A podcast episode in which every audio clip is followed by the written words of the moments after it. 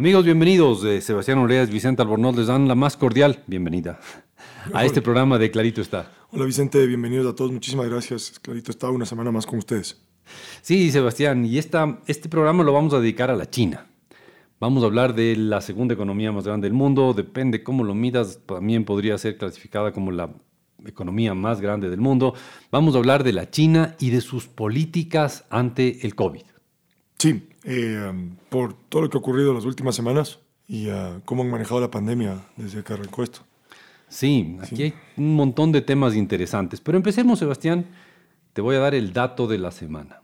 Y el dato de la semana son 62.400 nuevos casos. Ok. Ahí no hay nada que, que, que, descubrir, simplemente son lo que la China reportó como nuevos casos de COVID, 62.400 solo en el 2 de diciembre. Es el número, de casos diarios en el 2 de diciembre. Sí, el, el, viernes de la semana pasada hubo 62 mil casos nuevos, solamente en ese día. ¿Ya? Entonces, eh, y los, obviamente los chinos eh, se, se, asustaron muchísimo eh, porque es de, de, los niveles más altos que han tenido en, eh, quizás el nivel más alto de contagios que tienen reportado. Obviamente reportado implica que había un test, etcétera, etcétera pero es uno de los niveles más altos de contagios que han tenido en la China. Y eso, claro, eso tiene una serie de implicaciones para la China, para el resto del mundo. 62.400 casos nuevos solo el viernes pasado. Aparentemente los casos nuevos han caído, pero bueno, puede ser que han hecho menos test o alguna cosa de esas. 62.000 test positivos el 2 de diciembre. Muy bien. Ahora, lo que queremos hablar es cómo el, el, mundo tuvo una reacción ante el COVID y qué implicaciones tuvo eso para la economía, y cómo la China tuvo una reacción distinta frente al COVID, y cómo eso tuvo eh, repercusiones económicas evidentes. Entonces, eh, vamos con, con, lo primero, eh, la China. La China es la que descubre el COVID en la China es cuando arrancan con, con, el, con la pandemia, claro, allá por diciembre de 2019. ¿ah? En claro, diciembre de 2019 ya descubren que hay una, una gripe rara, la, incluso son relativamente rápidos en, en, descubrir el ADN de esto y descubrir que es un, un virus tipo corona y todo eso que, que, hemos ido aprendiendo todos los, todos los... Esto ocurrió en diciembre de 2019, incluso un poco antes en Wuhan estaban los primeros casos, las primeras, digamos, de una, una gripe rarísima, muy, muy fuerte, que no sabíamos cómo tratarlo, etcétera, Exacto. etcétera. ¿no? Exactamente. Entonces, eso es en el 2019 y la China toma una decisión que va a ser clave para la evolución posterior. Y es, la decisión que toma la China es cerrar, eh, en, en cuarentinar a todo el mundo. Sí, tienen una política que llaman cero casos. Sí, la política de cero casos. O sea, ellos lo que buscan cero es COVID, que no haya nadie con COVID. Y el que tenga COVID, pues que se quede aislado, en cuarentinado, hasta que esté sano y deje de contagiar. Y si es necesario, pues se lo ha de meter en un lugar estatal para que ahí en un lugar estatal se cure del COVID y cuando salga ya no esté contagiando a nadie. Exactamente. Entonces, eh, esta es una visión distinta a la que tuvieron el resto de países del mundo. En el resto de países del mundo la visión fue reduzcamos, reduzcamos la posibilidad de contagios y luego vayamos abriendo poco a poco la sociedad, la economía en función de la población, de cómo la población vaya desarrollando los casos. Inmunidad, claro. inmunidad, inmunidad de rebaño, si es que se logra eh, cómo la población vaya siendo vacunada, etcétera, etcétera. Y, y digamos, el mundo tuvo, todos, todo el mundo, nosotros tuvimos en marzo del 2020 un momento de total cuarentena, total cierre, total bloqueo, y se fue abriendo poco a poco después, ya cuando bajaron los casos, cuando, cuando había un poco de inmunidad. Y Empezó el tema de la vacunación también. Arrancó la vacunación y con la vacunación ya mejoró la inmunidad de la población y algún día ya pues sabemos que hay COVID, pero es una de esas cosas que uno sabe que existe, pero no... En todo caso, últimamente hay un recrudecimiento ¿no? del número sí, de casos. Sí, sí, de acuerdo, pero, pero no, no estamos de ninguna manera como estábamos hace, hace, dos, hace casi tres años, ¿no? Claro, o sea, de hecho ha habido procesos perdón, como de, de, infección. Hace dos años, perdón, hace dos años. Proceso de infección, de curación, donde gente que también sigue sufriendo el COVID, pero también hay una campaña de vacunación importante. Sí. Ahora, la diferencia entre el resto del mundo y la China es que la China mantuvo el tema de aislar a los enfermos y aislar a la población en caso de que haya casos. Y en eso se diferenció de todo el resto del planeta. Sí, tenían casos, o sea, tienes ejemplos de ciudades como Shanghái cerradas durante dos o tres semanas. Claro, pero imagínate lo que es cerrar una sí, ciudad sí, totalmente. Em, y las implicaciones, y claro, en este programa lo que vamos a ver, las implicaciones económicas de cerrarte una ciudad como, como Shanghai o... Por la cantidad de habitantes que tiene China, los órdenes de magnitud son completamente distintos a los que uno puede imaginarse, ¿no? Claro. A ver, entonces, la China empieza con su política de cero COVID. Y esa política de cero COVID se basa en que no debería haber casos de COVID en el país. Y si es que hay algún caso de COVID, simplemente le aíslo, y le tengo lejos del resto de la población para que no contagie y le suelto cuando ya no esté contagioso y así el resto de la población está libre de la enfermedad. Claro, y ese seguimiento a los contactos cercanos y también encierras a los contactos cercanos y uh, eso básicamente nadie circula hasta que... Nadie si, es que, si es que estuviste cerca de alguien que está, que, está enfermo o cerca de alguien que estuvo cerca de alguien que estuvo enfermo, puede ser que te manden a, manden a guardar, como dirían. Claro, el rastreo. Te manden a guardar en, en, la China. Entonces, ¿qué efectos tiene eso desde el punto de vista económico? A ver, eh, desde el punto de vista económico lo que está haciendo es eh, impedir que la gente vaya a producir, impedir que la gente vaya a consumir. Y esos son los motores de la, de la economía, el que la gente consuma y el que la gente produzca. Y lo que está haciendo con, con una, un sistema de cuarentena tan draconiano, tan, tan extremo, es que la gente produzca menos y que la gente consuma menos. Correcto. Y eso obviamente va a tener efectos importantes, efectos relevantes en la economía de, de, la China. Y como la China es una economía tan enorme a nivel mundial, va a tener efectos en la economía mundial. Global, totalmente. Entonces, mientras del mundo, a ver, ¿qué es lo que hizo el resto del mundo? Básicamente fue abriendo poco a poco su, su, no sé, no, ya no es, no es, su economía la que se está abriendo, su, vida, la vida en la sociedad se fue abriendo poco a poco. Después de esas tremendas cuarentenas que fueron marzo y abril 2020, poco a poco se fue bajando el bloqueo, fue bajándose el encerramiento, se fue abriendo la sociedad para que la gente vuelva a tener contacto, claro, con máscaras. Y bueno, el, rato en que ya llegaron las vacunas fue otra historia, pero hasta que llegaron las vacunas lo que se hacía es tratar de que Sí, la gente produzca, la gente consuma, la gente sea libre de, de, vivir. O sea, permitías la movilidad de las personas con distanciamiento, con mascarillas, pero que hubiese, digamos, que la, que la actividad, tanto económica como social, y la actividad económica es una actividad social, siguiera produciéndose, ¿no es cierto? Claro, la ventaja que tenía eso es que podías mantener un, cierto nivel de actividad económica y em, la ventaja que tenía eso también es que como había gente que se iba a contagiar, ibas a ir desarrollando más inmunidad en la sociedad. Claro, también la desventaja que tenía eso es que como había gente que se iba a contagiar, todo en el mundo tiene ventajas y desventajas, em, como había gente que se iba a contagiar, había gente que iba a contagiarse gravemente. Claro. Entonces, eso es lo que, lo que pasa en, la China, en, perdón, en el resto del mundo. Vas a tener contagiados, va a haber contagios graves, va a haber defunciones. En el Ecuador tuvimos, ah, ¿cuántas tuvimos? Cuatro o cinco, depende cómo lo midas, olas de defunciones. Eh, tema que hemos tratado varias veces en el programa. Que hemos tratado varias veces y por cierto, los últimos datos no reflejan nada, nada de defunciones adicionales, por cierto. Pero, pero sí, hay, hay eh, la, la, la, primera variante del virus eh, ataca al, al país en, entre marzo, abril, mayo del año 2020 la segunda variante del virus, de la, famosa Delta, te acordarás que era tan destructiva, es a, comienzos, mediados del 2021, eh, y la, variable, mm, la Omicron, es ya en el 2022. Eh, y después vienen otras subvariantes, pero el, Ecuador tiene, depende cómo lo midas, cuatro o cinco olas de defunciones importantes, algo que la China no tiene. Y eso hay que, hay que, hay que darle méritos al, sistema este de, de encerramientos tan, tan fuertes porque la China tiene un número muchísimo más bajo de defunciones. Entonces, ¿qué efectos va a tener esto para dos, cosas relevantes? La economía de la China y la economía del mundo y la política en la China.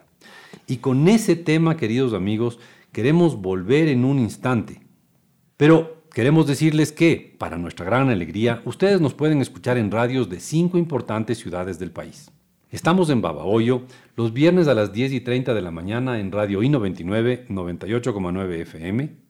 Estamos en Riobamba los viernes a las 9 de la mañana en Radio EXA 89.7 FM. Estamos en Cuenca los domingos a las 7 de la mañana en La Voz del Tomebamba 102.1 FM y 1070 AM. Estamos en Guayaquil los viernes a las 10.30 de la mañana en Radio I99 98.9 FM. Y estamos en Quito los viernes a las 9 de la mañana en Radio Democracia 920 AM y en Radio EXA 92,5 FM. Volvemos en un instante.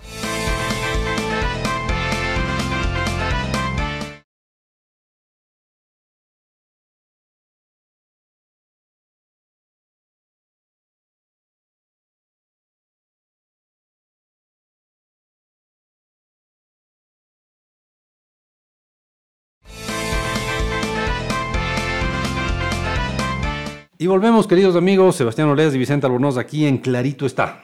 Y estamos hablando de la China y sus cuarentenas, la China y sus encierros, la China y los bloqueos al consumo y a la producción que, bueno, básicamente dos años y medio, casi tres, han sido eh, un problema serio para la economía.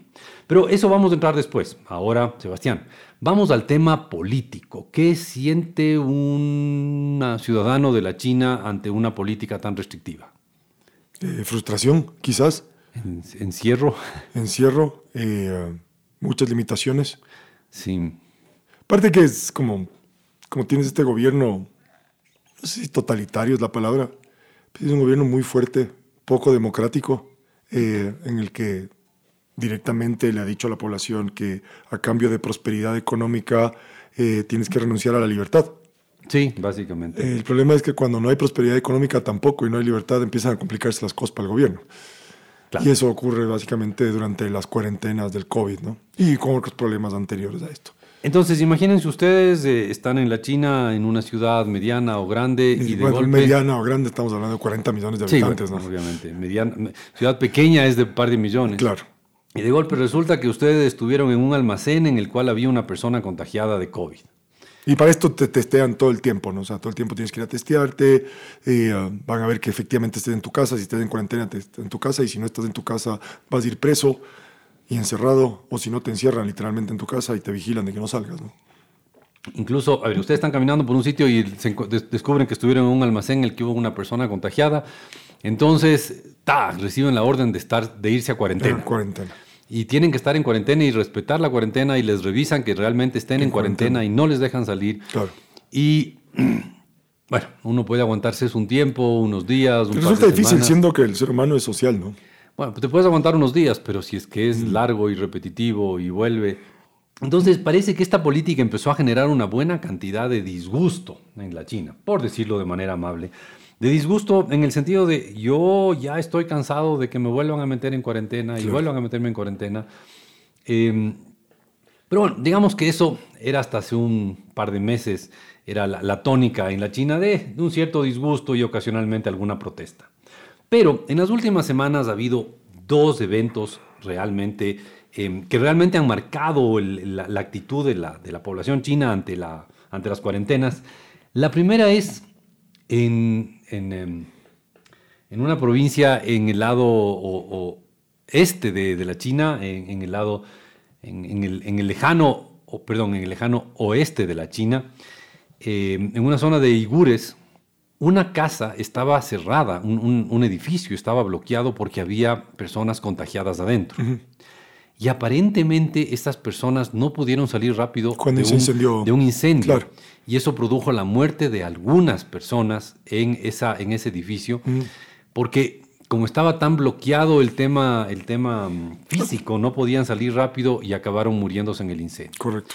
Y eso se vuelve viral, esto es en, la, provincia, en, la provincia donde viven los uigures, en el oeste de la China, eh, y eso vuelve viral el hecho de que haya habido muertos porque no podían salir. Y, eso causa una pequeña explosión social en la China. Ahora entendamos, la China es un país muy controlado, donde la policía tiene un control férreo de la sociedad. O sea, te pueden parar en la calle para pedirte tu teléfono y ver qué aplicaciones tienes y qué redes sociales. Y en tu teléfono además hay aplicaciones que controlan en dónde estuviste. Claro. Y en función de en dónde estuviste, entonces... Eh, pueden decirte, usted estuvo cerca de alguien que estaba Claro, entonces tienen este contact tracing, este rastreo de los contactos. Sí. Mm.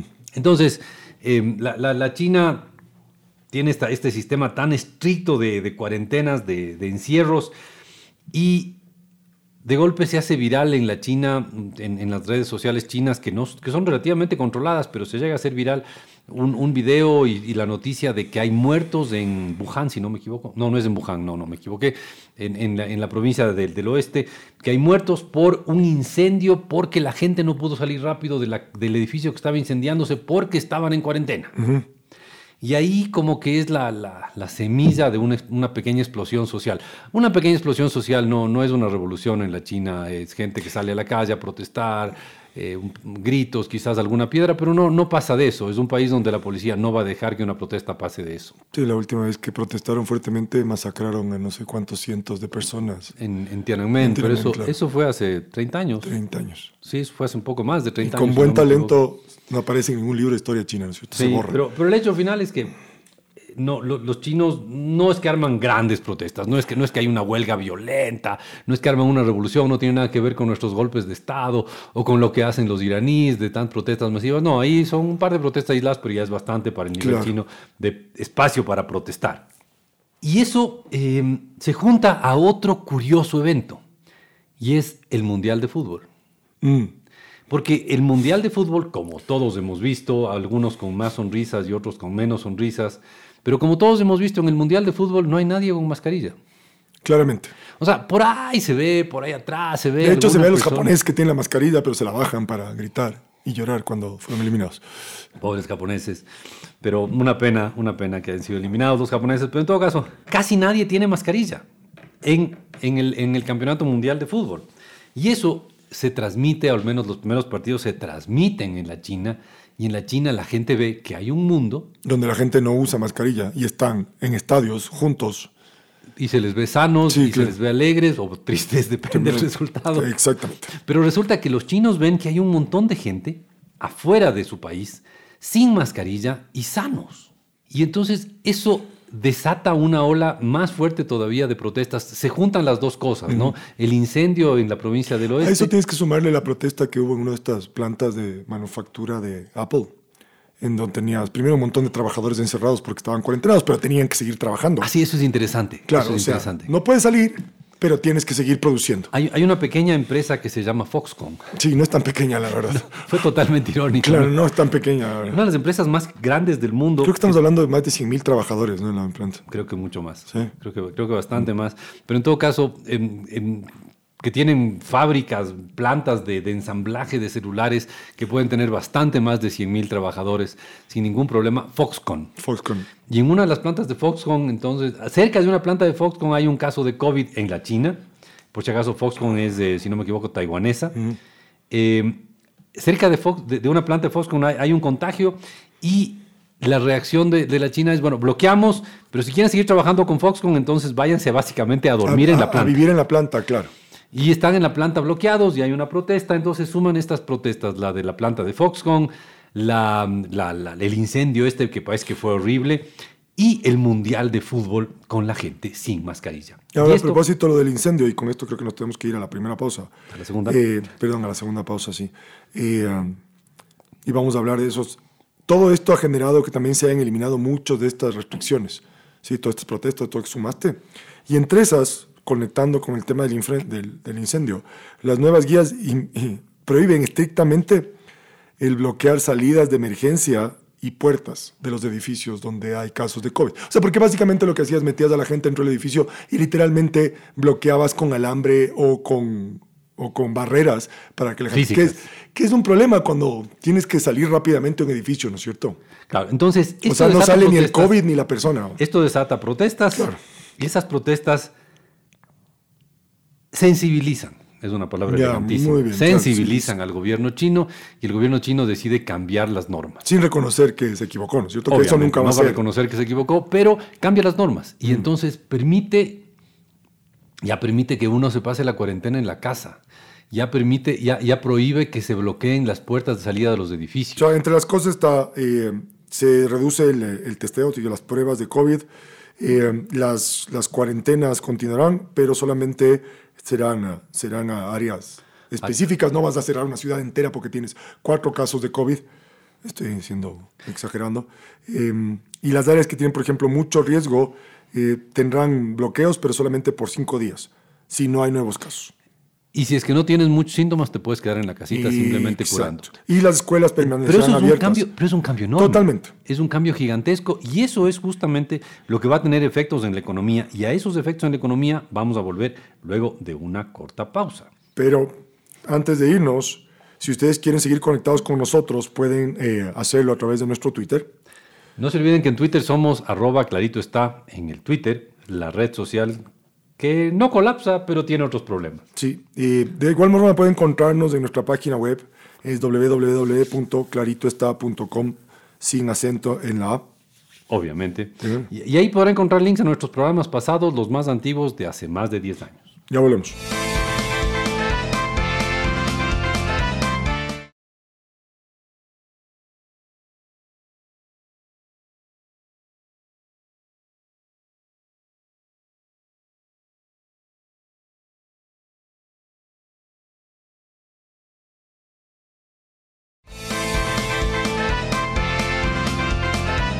Y volvemos, queridos amigos, aquí en su programa Clarito está Sebastián Oleas y Vicente Albornoz, en este tercer segmento en el que estamos hablando de la China, el COVID, las cuarentenas y los encierros que tanto molestaron a los chinos. Molestaron tanto que llegaron a haber protestas. Protestas medianas, pequeñas, no sabría cómo definirlas, eh, para nuestros estándares en que pueden los manifestantes paralizar un país Claro. por, por varias semanas, son protestas En todo diminutas. caso, son, son muy, son muy, como están muy controlados, buscan otras formas de protestar. Estaba este papelito blanco en las protestas, que era, digamos, una, una referencia a uno a- La, la gente sale con unos carteles enormes en blanco. en blanco, que no dicen nada, exacto. que no dicen nada y, y es- y es porque así no les pueden acusar de haber dicho nada, pero al mismo tiempo les llevan presos.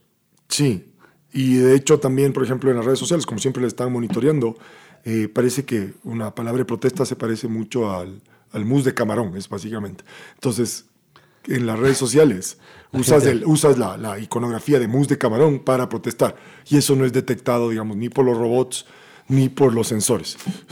Excepto por los gastrónomos que supongo que les gustará el, el- el el mousse de camarón. camarón.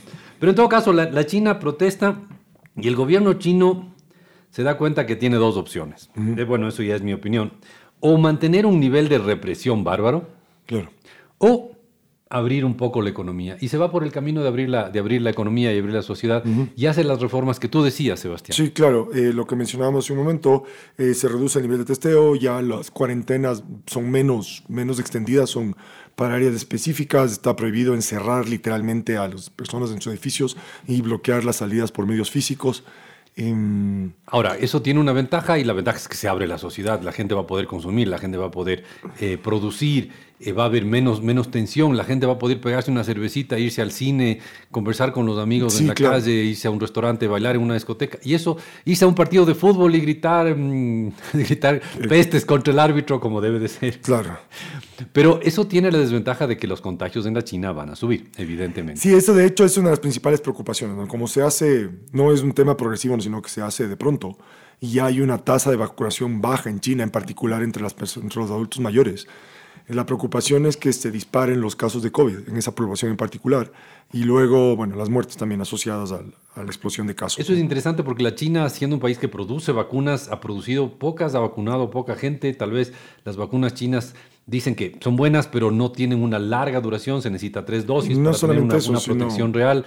que hay un, hay un Pero- nivel importante de desconfianza. Sí, pero lo interesante es que no hay suficientes chinos vacunados. Claro. Eso- por la razón es- que sea. Exacto, es, es- es sea. lo interesante. No hay suficientes chinos vacunados. Y sobre todo chinos en la tercera edad no están suficientes, un porcentaje suficiente vacunado.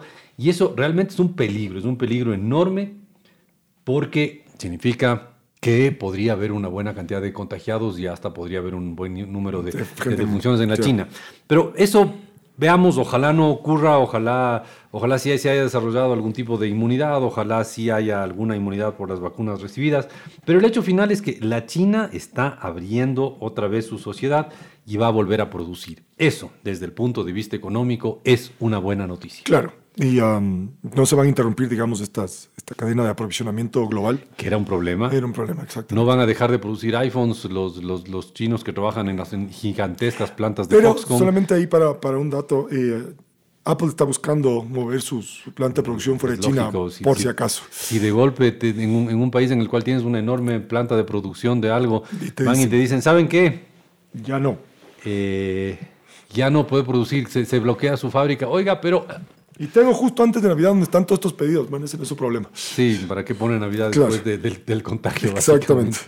En todo caso, el- eh, esto va a tener repercusiones económicas, pero ahora, en el corto plazo, la reapertura de la China es una buena noticia. ¿Por qué? Porque los chinos van a salir, van a salir como, como cuando salimos nosotros, cuando finalmente se acabó los peores momentos de la pandemia, vamos a salir a- a- al mundo, a respirar, a tomarnos una cervecita, a, a todo lo que, lo, que, lo que hace el, el ser social, que es el ser humano, y van a consumir más, y van a producir más.